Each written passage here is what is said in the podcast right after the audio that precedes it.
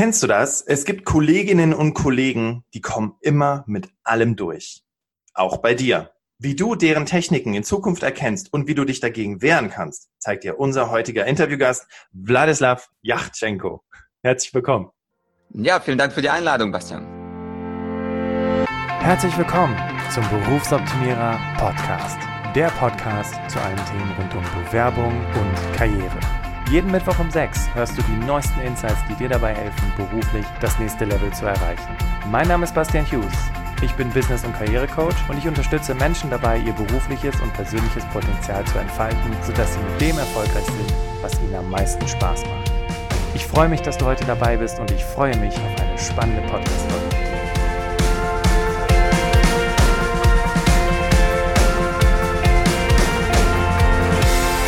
Ja, Ladies and Gentlemen, bevor es losgeht und wir über das Thema schwarze Rhetorik sprechen, also das Thema Manipulation, hier die offizielle Anmoderation, damit du auch weißt, wir haben wieder einen richtigen Hochkaräter heute hier im Berufsoptimierer Podcast.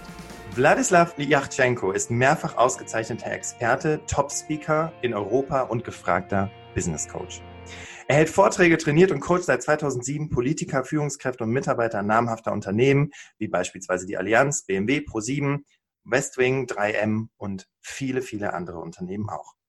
Er vermittelt seinen Kunden nicht nur Tools professioneller Rhetorik, sondern auch effektive Überzeugungstechniken, Methoden für erfolgreiches Verhandeln, professionelles Konfliktmanagement und natürlich Techniken für effektives Leadership.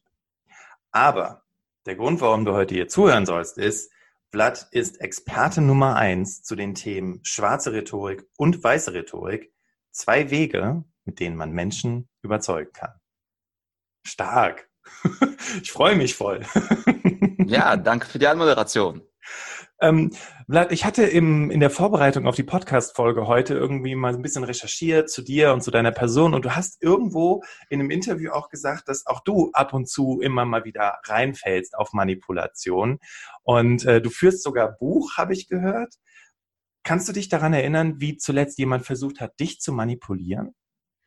Auf jeden Fall. Also diese, dieses Buch führen, das nenne ich die Liste persönlicher Einfälle, kann ich echt jedem nur empfehlen, wo man einfach notiert, was ist passiert, wo hat dich jemand ein bisschen über den Tisch gezogen und anschließend äh, versuchst du die Situation zu analysieren und dich fragen, warum bin ich darauf eingestiegen. Und die letzte Situation ist gar nicht so lange her und die hat auch zu tun mit einem Podcast-Kollegen, den ich natürlich anonym halten möchte. Und der hat mir ein Foto zugeschickt davon, wie gut und wie beliebt sein Podcast ist. Und zwar, weil sein Podcast auf Nummer eins der Karriere-Podcasts, also noch vor allen großen Podcasts und seinen Namen habe ich noch nie gehört. Also bin ich ein bisschen skeptisch geworden und habe dann bei Chartable nachgeguckt, wie kann das sein? Das ist ein Name, den habe ich nie gelesen, nie gehört. Und der Mann hat natürlich gesagt, komm zu mir, ich habe eine unglaublich große Reichweite, das lohnt sich. Und dann habe ich gesehen, dass der Podcast nicht mal bei den 200 äh, Karriere-Podcasts ist. Was ist passiert? Dann ging ich in die Analyse. Es ist passiert, dass er natürlich am ersten Tag, wo er gelauncht hat, dieses Foto gemacht hat. Und dann kommt man tatsächlich ganz, ganz weit nach oben in den Charts. Aber in Wirklichkeit war das ein sehr, sehr schöner Manipulationsversuch, wo also jemand einfach die sogenannte halbe Wahrheit nutzt. Also es ist ja keine Lüge gewesen, dass er Nummer eins ist und auch das Foto ist ja auch super echt. Also er hat das nicht mit Photoshop irgendwie zurechtgedreht. Aber er hat natürlich nicht die ganze Wahrheit gesagt und dass er nach diesem einen Tag sofort abgerutscht ist. Und das passiert ganz häufig, dass uns Menschen eben nicht die volle Wahrheit präsentieren, sondern nur einen ganz kleinen Ausschnitt. In seinem Fall war das nicht halbe Wahrheit, sondern ein Hundertstel Wahrheit. Und damit kann man Menschen durchaus manipulieren, indem man ihnen eben äh, wichtige Fakten unterschlägt. Sehr stark. Also hier haben wir ja auch schon so ein erstes Tool rausgehört und äh, ich glaube, die Damen und Herren, die uns jetzt hier zuhören, die merken schon, okay, der Mann hat Ahnung und vor allem das mit der halben Wahrheit, das begegnet uns ja tagtäglich. Ne? Auch bei Bewertungen, auch wenn wir in Vorstellungsgesprächen sitzen oder ein Feedback von unserem Vorgesetzten oder unserer Vorgesetzten bekommen, dann bekommen wir ja nur das gesagt, was die andere Person auch gerne sagen möchte. Ganz genau. Und äh, das muss nicht unbedingt böse sein. Beispielsweise machen wir das ja als Coaches auch. Ich bin sicher, dass wenn du einen Coachee hast, der jetzt nicht so super selbstbewusst ist und der nach Feedback äh, fragt und du hast vielleicht auf einem Zettel zehn negative Punkte notiert, dann wirst du ihm nicht alle zehn ins Gesicht klatschen, sondern als guter Coach versuchst du ihm auch durch gutes Feedback ein bisschen was Gutes zu tun, ihn, ihn aufzubauen. Und deswegen ist die schwarze Rhetorik und Manipulation nicht immer böse. Wir können mit der halben Wahrheit auch was Gutes erreichen. Und zwar, indem wir auch mal negative Sachen weglassen, wenn sie nicht zweckdienlich sind und wenn wir damit eigentlich im Grunde eine gute Intention haben und auch was Positives erreichen. Insofern ist die schwarze Rhetorik, und das wollte ich gleich von vorne klarstellen, sie ist nicht immer böse, sondern sie ist manchmal auch gut. Da muss man aber gucken, was es im Ergebnis passiert. Spannend. Ich freue mich auf jeden Fall, wenn wir nachher näher drauf eingehen. Und das erinnert mich tatsächlich an ein Kapitel im Buch äh, Schnelles Denken, Langsames Denken von Kahneman, der gesagt hat, wenn man Leuten die Aufgabe gibt, sie sollen äh, zehn Argumente runterschreiben für eine Sache und sie schaffen es nicht, diese zehn Argumente runterzuschreiben, dann ist das Gefühl natürlich total schlecht, wenn man die Aufgabe nicht gelöst hat. Das heißt, um ein, ein schlechtes Gefühl zu geben, kann man auch sagen, okay, nenn mir zehn Argumente für dieses Thema und wenn er das nicht schafft, ist direkt so, oh Mist, habe ich nicht geschafft. Dass er aber vielleicht sieben oder acht hatte, das vergisst er in dem Moment. Ne? Und genauso ist es, wenn du sagst, nenne mir drei Argumente und es fällt der Person total leicht, dann denkt sie direkt, boah, super, ne? Kam wie aus der Pistole geschossen. Also so kann man das ja ganz wunderbar steuern. Ähm, lass uns doch mal so ein bisschen darauf blicken. Ähm, ich meine, dieses Thema, ja, das, das, durch, das durchdringt dich. Du stehst auf vielen Bühnen, auch international bist du viel unterwegs, bist sehr gefragt, arbeitest mit unterschiedlichen Menschen zusammen. Aber mich interessiert auch immer so ein bisschen das Thema, oder auch vor allem unsere Hörer interessiert vor allem dieses Thema, wie ist der Mensch überhaupt dazu gekommen, dass er das heute tut? Gab es da für dich so ein, so ein Turning Point im Leben, wo du gesagt hast, so geht es nicht weiter, ich, ich, ich muss mich jetzt mit dem Thema beschäftigen? Mhm. Also es kam, um ehrlich zu sein, gar nicht von mir, das Thema Manipulation, sondern von meinen Kunden.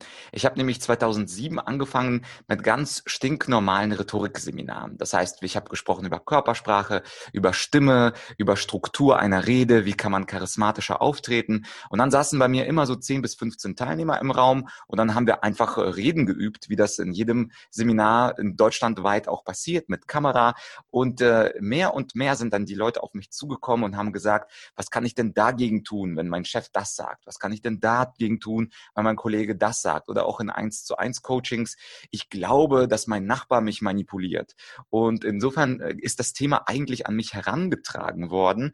Und ich habe dann erkannt, als ich dann meinen ersten Workshop äh, gemacht habe zum Thema schwarze Rhetorik, normalerweise habe ich echt äh, drei, vier, fünf, sechs Wochen gewartet, bis ein Kurs voll ist, mein Wochenendseminar Rhetorik.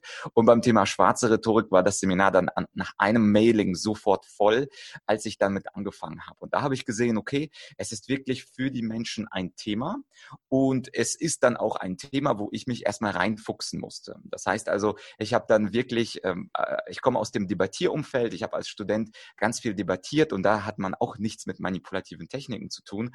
Aber ich habe mir dann viele Bücher besorgt zu diesem Thema ähm, und witzigerweise ist einer der ersten, der sich dann mit schwarzer Rhetorik beschäftigt hat, sogar Aristoteles gewesen. Der hat nämlich ein schönes Buch Sophistische Widerlegungen und dann hat er schon dort die sieben ersten Tricks genannt und wie man sich dann dagegen wehren kann. Also im Grunde hat dieses Thema schwarze Rhetorik jetzt nur diesen neuen Namen, aber in Wirklichkeit ist das schon zweieinhalbtausend Jahre alt, weil natürlich manipulieren sich Menschen äh, schon seit Jahrhunderten und Jahrtausenden.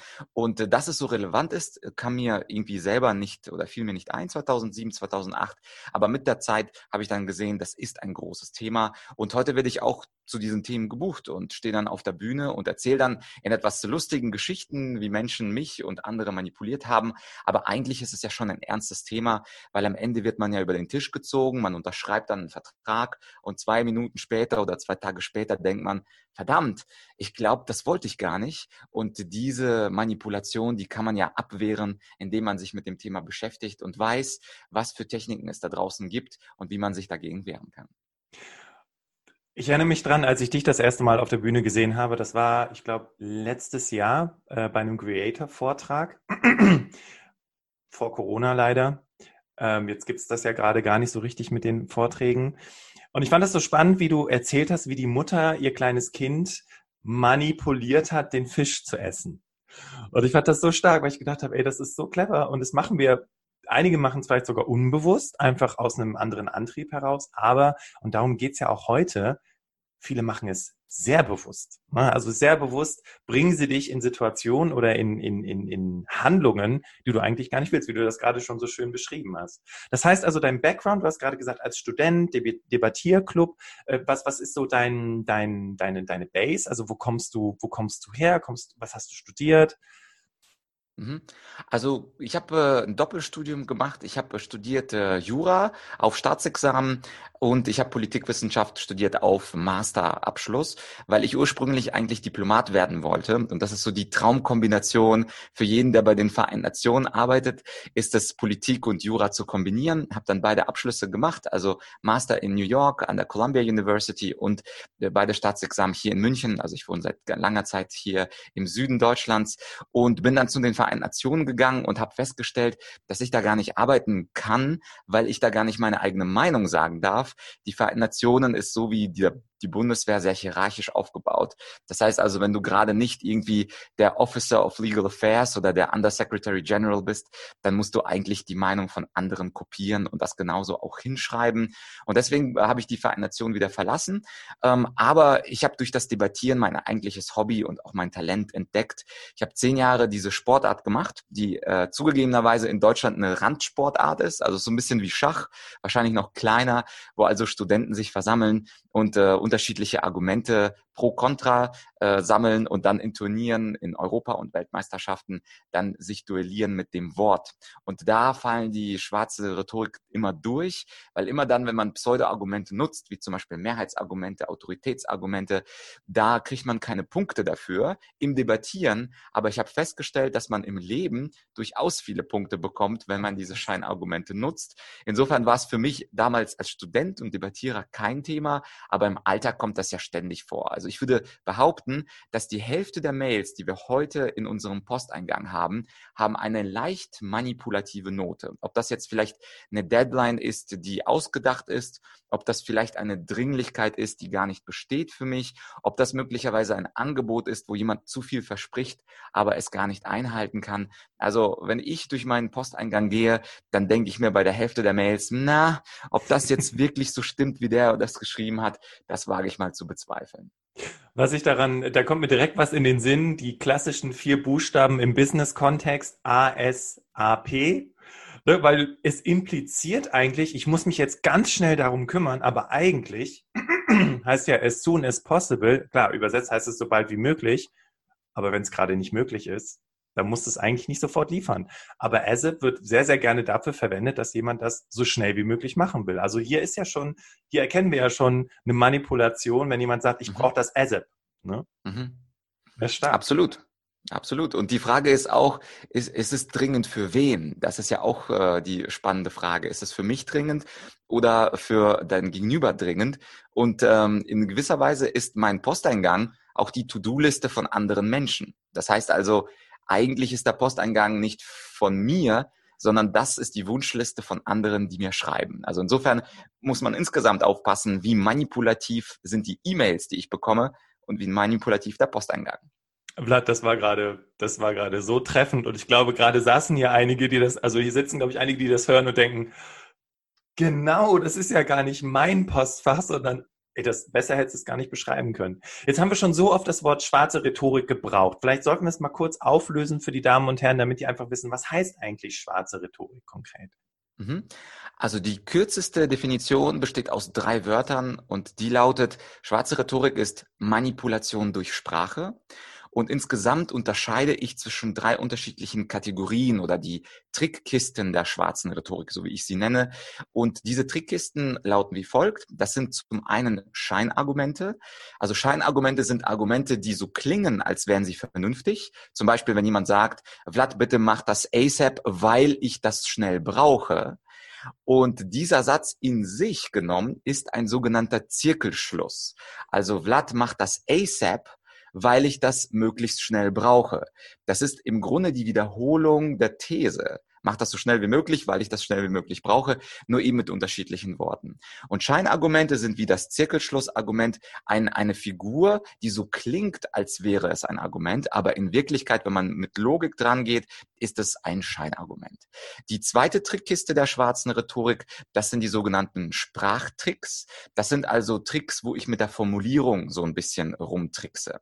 Und die Formulierung, die stimmt nicht so ganz. Also beispielsweise wurde Donald Trump vor kurzem gefragt in der letzten Präsidentschaftsdebatte, ja, Herr Trump, wie wird dann ähm, der, der Health Plan, also äh, die Obamacare, wenn Sie das ersetzen, wie wird das denn aussehen? Was konkret planen Sie? Und dann sagt Donald Trump sowas wie, It's gonna be beautiful. Und äh, er hat nichts weiter ausgeführt, aber dieses Wort, es wird beautiful, es wird schön, das kommt bei seinen Fans ja sehr gut an, weil beautiful ist ein positives Adjektiv. Das heißt also, wenn ich positive Adjektive nutze statt Inhalt, dann ist es zum Beispiel einer der Sprachtricks. Und dann gibt es so etwas, was auch in den Bereich von Daniel Kahnemann geht, den du schon angesprochen hast, mit dem äh, schnelles Denken, langsames Denken. Das sind die sogenannten kognitiven Verzerrungen. Das ist einer der Gründe, ist beispielsweise, wenn ich mit einer Zahl die Leute manipulieren will und sagen will, eigentlich, ich würde das Haus schon kaufen, aber für 800.000.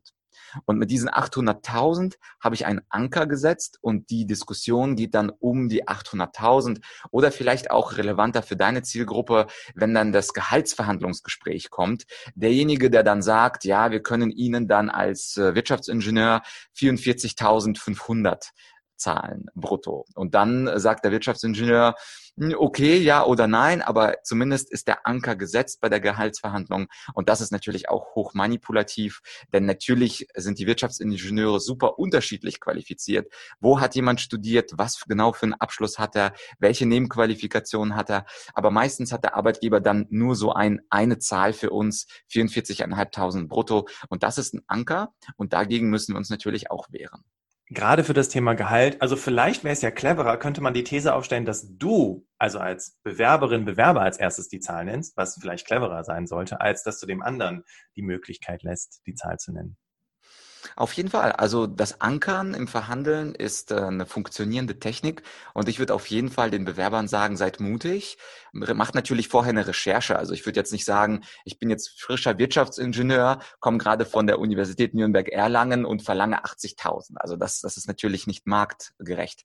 Aber wenn man eine Recherche macht, was äh, die Arbeitsleistung wert ist und dann vielleicht noch 10 Prozent draufzupacken ähm, als Puffer, dann würde ich auf jeden Fall empfehlen, als erstes zu ankern. Und wenn aber es zu spät ist, also wenn der Arbeitgeber beispielsweise schon eine Ausschreibung geschrieben hat, wir wollen aber nur 44.500 brutto zahlen, dann kann man auch einen Gegenanker werfen. Das ist dann das Gegenmittel dagegen und sagen, also angenommen, er fängt an mit 44,5 und ich bin der Meinung, ich bin 48,5 wert, dann gucke ich ihn ganz ruhig an und sage, ja, ich ähm, habe nach meiner Recherche einen anderen Vorschlag, 48.500. Und dann gibt man vielleicht noch ein, zwei Argumente, warum man besonders qualifiziert ist, so wie beispielsweise Sprachkenntnisse oder ein gewisses Auslandsgeschehen ähm, äh, oder dass ich bereit bin, auch mehr zu arbeiten als andere. Also es gibt ja unterschiedliche Gründe, aber auf jeden Fall ist der Gegenanker ein schönes Mittel gegen einen vorher geworfenen Anker von meinem Arbeitgeber. Super cool. Jetzt hast du gerade ähm, die drei Bereiche der schwarzen Rhetorik ja genannt, Scheinargumente, sprachliche Tricks und die kognitive Verzerrung. Und hast uns auch direkt Beispiele gegeben, das war super, ne? also wie das funktioniert. Ähm, jetzt hast du so einen schönen Satz, ich, ich weiß nicht, ob er ganz richtig ist, du sagst immer, äh, es geht nicht darum, andere zu manipulieren, aber wenn du selber weißt, dass du manipuliert wirst, dann kannst du dich wehren. Mhm. Deswegen würde ich gerne mit dir mal in diese Frage reingehen, wie merke ich eigentlich, dass ich manipuliert werde? Also wie, wie kann ich hierfür meine Antennen schärfen, um zu merken, okay, also hier werde ich gerade manipuliert. Ja. Also ich, ich nehme da immer äh, so eine Analogie des Sprachenlernens. Also wenn wir zum Beispiel Englisch sprechen wollen, dann brauchen wir die Vokabeln. Also zum Beispiel dieses ASAP, was wir vorher hatten. Wenn ich das nie gehört habe, kenne ich gar nicht die Abkürzung, die du schon genannt hast, as soon as possible. Das heißt, ich verstehe es nicht. Und wenn wir Begriffe für etwas haben, das finde ich einen ganz schönen Satz, den habe ich mal zufällig bei einem TED Talk gesagt von mir. Und dann habe ich gesagt, boah, das war zufällig ein guter Satz. Und der Satz lautet, wenn wir Begriffe für etwas etwas haben, können wir etwas besser begreifen. Das finde ich so schön an der deutschen Sprache, dass Begriffe und das Begreifen sehr eng mit, etymologisch miteinander verwandt sind. Und genauso ist es bei einer englischen Sprache. Das heißt, wenn jemand mir sagt, Vlad macht das ASAP, wenn ich nicht weiß, was das bedeutet, verstehe ich das nicht. Und genauso ist es auch mit dem Vokabular der schwarzen Rhetorik. Wenn ich also nicht weiß, was die Vokabeln sind der schwarzen Rhetorik, was diese Konzepte sind, wie zum Beispiel das Ankern oder die halbe Wahrheit, dann kann ich mich dagegen auch nicht wehren, weil ich diese Sprache der Manipulation nicht spreche. Das heißt, ich werde manipuliert und merke es gar nicht. Manchmal wird man auch manipuliert, obwohl man äh, die Techniken kennt. Da sagt auch Daniel Kahnemann, das fand ich auch sehr sympathisch von ihm in seinem Buch Schnelles Denken, Langsames Denken, obwohl er diese Techniken kennt, fällt er trotzdem manchmal darauf hinein. Und genauso ist es auch bei mir, obwohl ich die Techniken kenne, falle ich trotzdem darauf hinein. Aber die Wahrscheinlichkeit ist natürlich eine ganz andere. Also das heißt, äh, den Podcaster, den von, ich von Anfang des Interviews genannt habe, wenn ich nur dieses Bild sehen würde und denken würde, wow, das ist ja ein Top-Podcaster, dann äh, würde ich sagen, klar, ich mache genau das, was er sagt, weil er ist ja die Nummer eins. Aber wenn ich weiß, dass Menschen mit halber Wahrheit hantieren, dann bin ich immer so ein bisschen skeptisch und denke auch kritisch nach bei allem, was mir Menschen entgegensprechen. Und das gilt unter anderem auch für Nachrichten. Also beispielsweise, wenn bei Nachrichten dann so etwas kommt wie, ja, wir haben so einen Grenzwert 50 Infektionen bei 100.000 Einwohnern, dann könnte ich mich fragen, warum eigentlich 50? Also warum nicht 75 oder 23? Und dann beispielsweise im weiteren Verlauf einer Pandemie äh, gibt es dann den Wert 100 und dann gibt es aber keine große Veränderung der Politik. Und zwischendurch sagt die Kanzlerin auch 35, ganz proaktiv. Und dann muss man natürlich ein bisschen skeptisch sein, wenn solche Zahlen genannt werden von der Politik. Und natürlich ist das nur ein Beispiel, aber auf jeden Fall ist kritisches Denken im Grunde verwandt mit dem Thema schwarze Rhetorik. Und das ist auch deswegen, warum ich glaube ich dieses Thema so mag. Ich bin jetzt kein großer Fan, dass ich jetzt bei jeder Unterhaltung denke, boah, wie kann ich jetzt den Bastian manipulieren, damit er irgendwas tut, sondern ich bin großer Fan von Critical Thinking, dem kritischen Denken. Und wenn man das an den Tag legt und weiß, mit welchen Tricks uns Menschen versuchen zu manipulieren, dann werde ich auf jeden Fall hellhörig und dann werde ich für mich mehr verstehen. Also im Grunde bin ich äh, in der Tradition der Aufklärer, dass ich sage, äh, der Austritt aus der selbstverschuldeten Unmündigkeit ist wichtig. Nicht alles glauben, was einem gesagt wird. Und das betrifft sowohl die Politik als auch die Wirtschaft, als auch die Gesellschaft, aber vor allem auch unsere Familie, die uns auch kräftig mitmanipuliert. Also Mütter, Väter, Brüder, Schwestern, Nachbarn, da mischen ja alle fleißig mit. Und wenn ich da die Tricks kenne und das Vokabular der schwarzen Rhetorik spreche, dann ist die Wahrscheinlichkeit zumindest geringer, dass ich drauf reinfalle. Kannst du vielleicht so im Rahmen des Podcasts vielleicht so ein oder zwei Tricks mal teilen mit den Damen und Herren, weil ich, ich, ich höre die schon mit den Hufen scharren und ne, dass, dass wenn die jetzt diesen Satz dann hören, sofort merken, alles klar, hier geht was nicht mit richtigen Dingen zu. Mhm. Also zwischendurch habe ich ja ein paar fallen lassen, wie beispielsweise die halbe Wahrheit oder das Ankern, also immer dann, wenn eine Zahl genannt wird. Und das ist eben ganz wichtig, weil zum Beispiel äh, beim Thema Urlaubstage, um das Thema jetzt ein bisschen näher an dein Zielpublikum zu bringen, das wird ja häufig so gemacht bei den Urlaubstagen, als würden sie irgendwie feststehen, also als wären sie wie in der Bibel irgendwo notiert. Und das ist zum Beispiel für mich auch so ein schönes Ankern vom Arbeitgeber. Dann frage ich ihn, was ist das Jahresbrutto? Aha, wie viele Urlaubstage und dann sagt er das einfach beiläufig. Und das zu merken, dass jede Zahl, die genannt wird, das Ankern bedeutet. Und wenn er zum Beispiel sagt 28 Tage, dann heißt es nicht, dass es unbedingt so ist, sondern ich kann darum auch verhandeln. Und insofern würde ich sagen, dieses, diese Ankertechnik, also wenn man sich einfach mal fragt, wie viele Zahlen werden mir per Mail immer zugesendet? Beispielsweise ist die Deadline der 28. Januar 2021. Ist es wirklich die Deadline? Warum ist das die Deadline? Kann ich da verhandeln?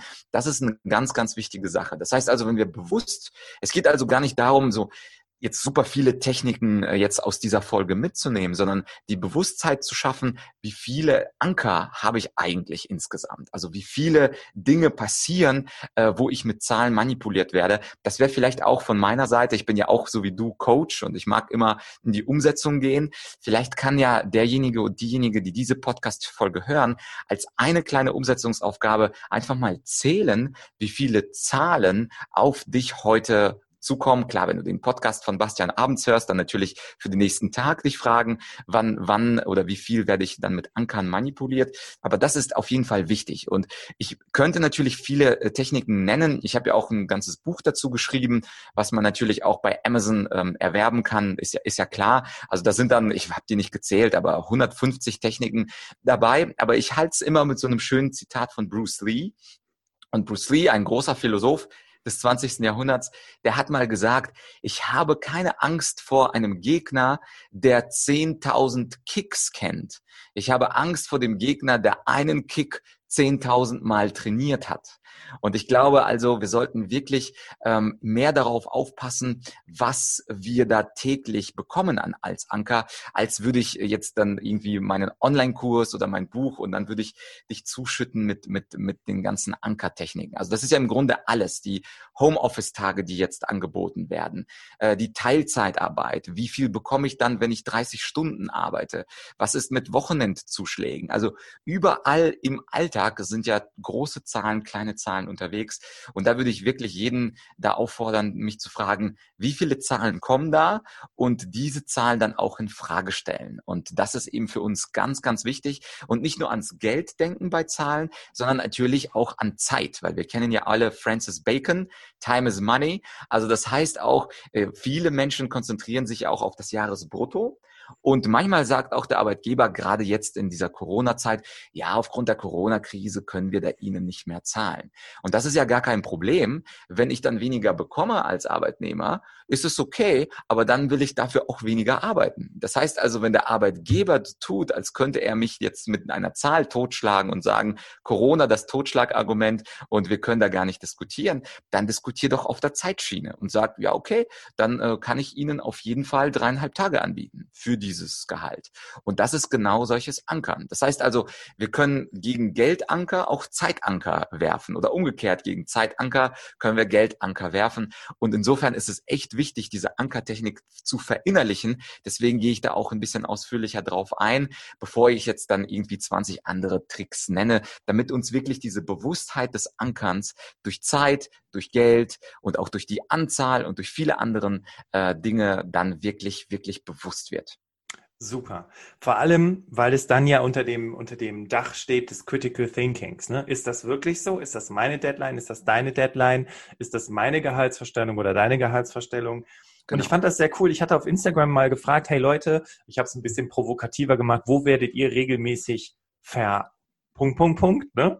Und äh, eine äh, schrieb, und das fand ich sehr gut, das wollte ich heute mit reinnehmen, sie schrieb, dass äh, Menschen dazu neigen zu sagen, ähm, na, das kennst du bestimmt auch, ah, ich habe so viel zu tun und ähm, äh, wenn ich mehr Zeit hätte, dann würde ich die Aufgabe ja auch besser bearbeiten können.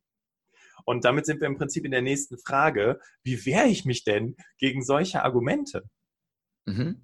Ja, also das ist so ein klassisches Totschlagargument. Das heißt also, ich will eine Diskussion oder eine Aufgabe totschlagen. Ich will es nicht machen. Also beispielsweise klassischerweise, da habe ich keine Zeit für oder da habe ich keine, keine Muße für oder da habe ich keine Lust drauf. Manchmal sind das einfach nur Dinge, die uns gesagt werden, damit die Diskussion totgeschwiegen wird. Und was ich da machen kann, also in deinem Beispiel aus dem Instagram, ja, da habe ich, hätte ich dafür Zeit, dann würde ich das machen. Dann äh, ist auf jeden Fall ein Gegenmittel, dass man dem Menschen sagt, dann nimm dir doch einfach mal zwei Stunden Zeit dafür nächste Woche. Und dann kann man sogar einen Anker reinwerfen und sagen, also wenn dir ne, den nächsten Freitag zwei Stunden Zeit dafür nimmst, dann kannst du das echt gut bearbeiten. Wie wär's mit 16 bis 18 Uhr. Das heißt also, du wendest wiederum eine Ankertechnik an, du schlägst einen ganz bestimmten Termin an nächste Woche und schlägst, schlägst ganz aktiv vor, dass man diese Technik des Timeboxing, also dass man sich wirklich zwei Stunden für eine Aufgabe nimmt, dass man die anwendet. Und das ist gleichzeitig auch schon fast ein Coaching, wo du dann dem Menschen sagst, hey, du hast keine Zeit, das heißt indirekt, du hast ein kleines Problem mit Zeitmanagement. Und weil du das hast, gebe ich dir den Tipp, dass du dir wirklich mal in deinem Kalender dafür Zeit reservierst und die diesen Termin auch wie so einen Kundentermin äh, an, anerkennst in deinem Kalender. Und dann bist du auch so ein bisschen Coach. Gleichzeitig hast du aber auch die Ankertechnik benutzt, indem du gesagt hast, Freitag, nächste Woche, 16 bis 18 Uhr, da passiert fast gar nichts in der Welt. Und für mich ist es nämlich wichtig, dass du es machst, weil XYZ. Also ich gebe den Menschen schon so einen Grund, warum ich das unbedingt brauche. Aber im Grunde ist keine Zeit ja kein richtiges Argument, sondern so ein sogenanntes Totschlagargument. Und dann muss man eben den Leuten sagen, ja, okay, dann, dann macht das halt später. Oder wenn jemand zu mir sagt, ja, Vlad, aber da habe ich jetzt keine Lust drüber zu diskutieren, anstatt jetzt den Menschen zu zwingen, mit, mich, mich damit zu beschäftigen, könnte ich auch, auch sagen, ja, also ich respektiere, dass du jetzt keine Lust hast, dann lass uns doch einfach morgen Nachmittag drüber reden. Das heißt also, so umgeht man die Totschlagargumente, indem das, man das für den Moment akzeptiert, aber einfach sofort einen konstruktiven Vorschlag macht, wann man diese, dieses Gespräch oder diese Aufgabe weiterführt. Und das ist quasi das klassische Totschlagargument und das Gegenmittel dazu. Super stark. Vor allem Totschlagargumente kommen ja, wir hatten eben das Beispiel der Gehaltsverhandlung, da kommt es ja auch vor. Ne? Sorry, wir haben leider nicht mehr Budget, wir können nicht mehr zahlen. Und das sind ja im Prinzip auch, auch dieses mehr zahlen oder wir haben nicht, äh, oder das ist leider über Budget, ist ja auch schon so ein Trick, weil was ist denn das Budget? Das weiß ja keiner, hat ja keiner darüber gesprochen. Ne? Kann ja sein, dass genau. es nur ein Euro über Budget ist, aber es ist über Budget, faktisch. Ja? Genau, ähm, genau eine andere Situation, die uns geschildert wurde und die, die liebe ich, gerade bei den Menschen, die vielleicht auch noch recht am Anfang ihrer Karriere sind. Ähm, ich erinnere mich da an Situationen, in die, auf die ich regelmäßig reingefallen bin. Und zwar der Klassiker. Ähm, ich nehme jetzt mal das äh, konkrete Beispiel. Dein Management Summary letzte Woche für den Pitch war so super. Schau mal, das Gleiche sollen wir jetzt für diese Studie machen. Da habe ich gleich an dich gedacht. Keiner bringt doch die Fakten so gut auf den Punkt wie du. Mhm. In dem Moment denke ich doch, hey klar, natürlich mache ich das. Und äh, denke dann aber wahrscheinlich, wie du gerade so äh, zu Beginn gesagt hast, zwei Stunden später, hä? Ja. Wie, wie gehe ich jetzt, weil das ist ja auch, das ist, glaube ich, auch ein klarer Fall von Manipulation, diese, diese Sympathie herstellen, ne, dieses Schmeicheln. Wie wehre ich mich jetzt dagegen? Wie gehe ich damit um? Mhm. Also das ist ein, äh, eine, eine Figur, die schon in der Antike bekannt war, so ein Scheinargument, das hieß dann damals Argumentum pro hominem oder auf Deutsch einfach die Komplimente-Technik. Das heißt also, ich mache jemandem ein Kompliment und sage, boah, deine Summary, die ist so gut, da solltest du gleich die nächste machen. Und häufig äh, sind wir dann kurz in unserer Eitelkeit gefangen und da sagen, ja, also weil ich das so gut kann. Und dann freue ich mich und später stelle ich fest, boah, dann kostet mich das wieder einen halben Tag mit der Management Summary. Das heißt also, der erste Punkt, wie ich damals gesagt habe, man muss natürlich überhaupt bewusst Bewusstsein haben dafür, dass Leute uns mit Komplimenten und Sympathie einlullen möchten. Und anschließend kann man ja zwei Dinge tun. Also ich bekomme auch gerne Komplimente, aber die Rechtsfolge, so wie Juristen das immer sagen, also der Tatbestand Kompliment nehme ich. Aber was ich damit mache, das sollte dann hoffentlich nicht sein, dass ich auch die nächsten 20 Management Summaries schreibe. Und was es auf jeden Fall als, als Technik gegen die Komplimente-Technik mal ma machen kann, ist ein vorbeugendes Gegenkompliment. Und zwar zwar, äh, dass man sagt, ja, vielen Dank für das Lob. Also ich habe mir auch Mühe gegeben bei der Management Summary, aber ich glaube, das kannst du auch. Also wenn du da einfach ein bisschen Zeit reinnimmst, wenn du willst, kann ich dir auch so paar Tricks da geben, wie ich das eingeleitet habe und wie ich das auf eine DIN A4-Seite gebracht habe. Aber diese Fähigkeit, die wird dir ja natürlich auch helfen und das schaffst du, Jürgen. Jürgen, ich glaube an dich. Das heißt also, dieses vorbeugende Kompliment, also ich nehme das an. Es ist so, man muss auch Komplimente annehmen können. Also letztens, da saß ich bei so einem Verlag und äh, da, da hat mir auch äh, die Verlegerin gesagt, also Herr Yachtschenko, dieses, dieses, dieses Lob, das müssen Sie jetzt mal annehmen. Seien Sie mal still und nehmen Sie dieses Lob an. Und anschließend hat sie mir dann ein Angebot gemacht, was nicht so gut war. Das heißt also, sie hat präventiv ein wirklich schönes Kompliment gemacht und darauf gehofft, dass ich dann ihr nicht so gutes Angebot im Anschluss annehme. Und was man immer machen kann, man kann immer das Kompliment mitnehmen. Äh, in der Welt gibt es sowieso zu wenige Komplimente. Die Menschen, gerade in Deutschland, sind da gar nicht so heiß, äh, Komplimente zu verteilen. Das ist einfach so die deutsche sachliche Kultur. Da sind andere Kulturkreise, ich denke da an USA, an Russland, an Israel, da sind die viel, viel freigebiger mit Argumenten. Das heißt also, wenn du ein Kompliment bekommst, nimm's einfach an, sag da nichts gegen, aber gleichzeitig gibst du so ein vorbeugendes Gegenkompliment und sagst, Herr Jürgen, also mit ein bisschen zwei, drei Tricks von mir, Du kannst es mindestens genauso gut und vielleicht, Jürgen, wird deine Management Summary sogar ein Stückchen besser. Und weißt du, was ich so cool daran finde, weil ich grinse mir hier echt einen ab gerade. Wenn du das nicht tust, wird der Jürgen derjenige sein, der möglicherweise befördert wird. Ja. Ne? Und du bist diejenige, die dann da, oder derjenige, äh, der dann hier 60 Stunden in der Woche arbeitet, aber kein Mensch sieht dich, weil du ja die ganze Zeit arbeitest und du halt keine Zeit hast, um rumzulaufen und Werbung für dich zu machen und so weiter. Ich, ja, und äh, da fand ich deine Folge, wenn ich ganz kurz für dich mhm. Werbung machen darf, da mhm. fand ich eine Folge von dir, ich glaube, das ist die Podcast-Folge 100, äh, wo du erzählt hast über die unterschiedlichen Persönlichkeitstypen, dass der Tiger immer sich selbst lobt und äh, dominant im Meeting auftritt und sagt, was er alles geschafft hat. Also da empfehle ich deinen Zuhörern, falls sie die Folge noch nicht gehört haben, auf jeden Fall die Folge, dass man vom Roten was, äh, von diesem dominanten Tiger oder Tigerin was, was lernen kann. Und die Folge, also falls du sie noch nicht gehört hast, ich, ich hoffe, das ist die richtige Nummer. Ansonsten kannst du sie ja nochmal verlinken in der Podcast-Beschreibung. Die fand ich super, weil natürlich werden die Leute, die über Erfolge sprechen, eher befördert, die sichtbar sind.